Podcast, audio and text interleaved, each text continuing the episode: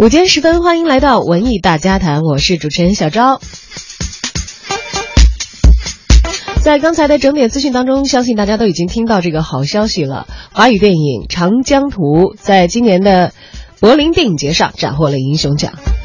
柏林时间二月二十号的晚间，第六十六届柏林国际电影节迎来了颁奖典礼。那么，作为今年唯一的一部代表华语片出征的杨超导演作品《爱情魔幻史诗长江图》呢，一举拿下了柏林电影柏柏林电影节的银熊奖啊，杰出艺术贡献奖。影片由台湾的摄影大师李平斌掌镜。李平斌以深厚的摄影功力呢，曾经从金马奖到戛纳电影节斩获无数的奖项。大多数的镜头呢，都是采用胶片来拍摄的。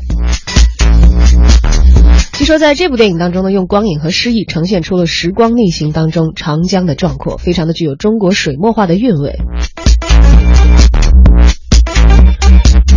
其实不管是在圈里还是圈外，长进的李平冰似乎是要比这个年轻的导演杨超来头要更大一些的。他呢是侯孝贤的御用摄影师，也曾经和不少的青年导演合作过。他愿意和此前只拍过一部电影的青年导演杨超合拍《长江图》呢？他自己说，一部分的原因是对于长江的热爱，而另外一部分的原因呢，是想要帮助年轻的导演。为了呈现出长江的美，李平斌建议片方用胶片来完成拍摄，而这个建议呢，是让观众对电影过目难忘的一个关键。他也表示，如果采用如今比较通行的数字拍摄的方式的话，只能够体现出长江五分的美。他个人认为呢，这也是一种不尊重。同时，拍摄当中呢，还不使用灯光，尽量的采用角度和色彩来呈现出他想要到达的画面。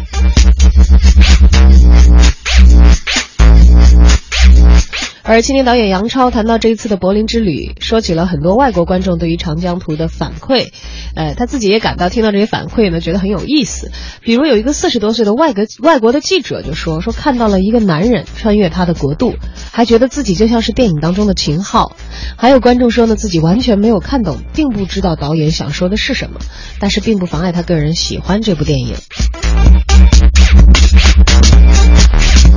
既然是爱情魔幻史诗，那么《长江图》呢，也是以男女的爱情作为线索的，时空交错，引出了人对于文化、对自然的责任，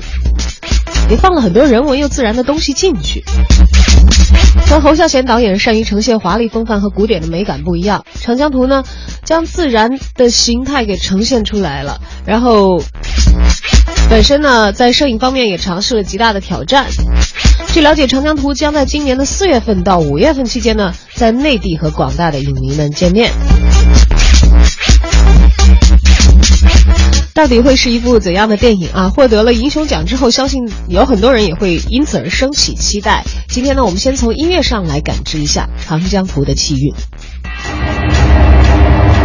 这是现在大家可以在网上看到的《长江图》的预告片的背景音乐。